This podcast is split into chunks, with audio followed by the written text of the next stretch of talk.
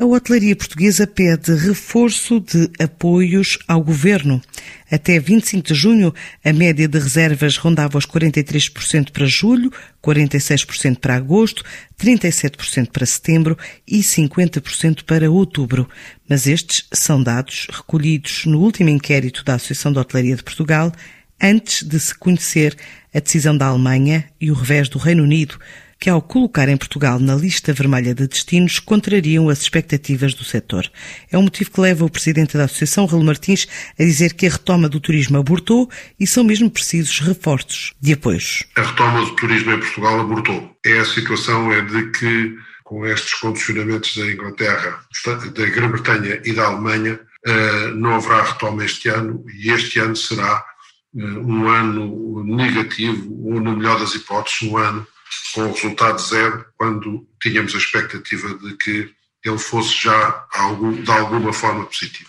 Eh, eh, eu penso que, mais do que estar eh, a pedir novas medidas que têm novas definições, têm novas configurações, têm novas aprovações, têm novos condicionamentos do Ministério das Finanças, acho que aquilo que temos é que provavelmente aumentar as verbas disponíveis no plano de reativar o turismo decreto-lei foi publicado, mas o enquadramento e, digamos, os, eh, as regras de utilização não estão definidas. O que é importante é que essas regras permitam também eh, terem atenção àquilo que se está a passar em 2021. E eh, o que salvou, de facto, o turismo foi, por um lado, as moratórias e, por outro lado, o apoio, portanto, ao pagamento dos ordenados mas agora uh, têm que ser definidos os critérios uh, que vão permitir ao Banco de Fomento apoiar uh, as linhas de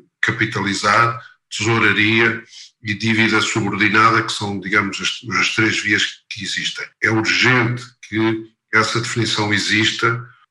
o Governo temos a expectativa de que ela seja feita até 15 de julho e que possa ser posta em prática desde logo. Portanto, é urgente, agora mais do que uh, no mês passado, agora uh, estamos a entrar em julho, todavia pensamos que uh, alguma melhoria do mês de setembro, mesmo no Algarve, poderá ocorrer.